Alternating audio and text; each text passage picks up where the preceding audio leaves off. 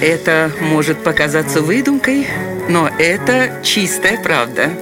Удивительные истории на радио 1. В 1895 году в Москве каждый салон мечтал пригласить к себе в гости французского доктора Жака Булимарда, но не потому, что врач пользовался уважением, а потому что среди дворян он прослыл знатным чудаком.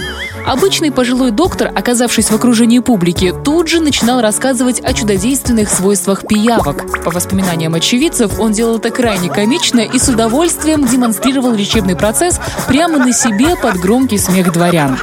Что еще интересней, доктор ловил пиявок самостоятельно. Каждые выходные его фигуру, облаченную в нелепый балахон, защищающий от комаров, можно было увидеть на подмосковных болотах. Деревенская детвора, завидев доктора, тут же начинала его дразнить. Да только французскую фамилию крестьянские дети выговаривать не могли, а потому Булимарт у них превратился в Дуримара. Именно этот персонаж и стал прототипом Дуримара в сказке «Золотой ключик» Алексея Толстого. Вот такая удивительная история.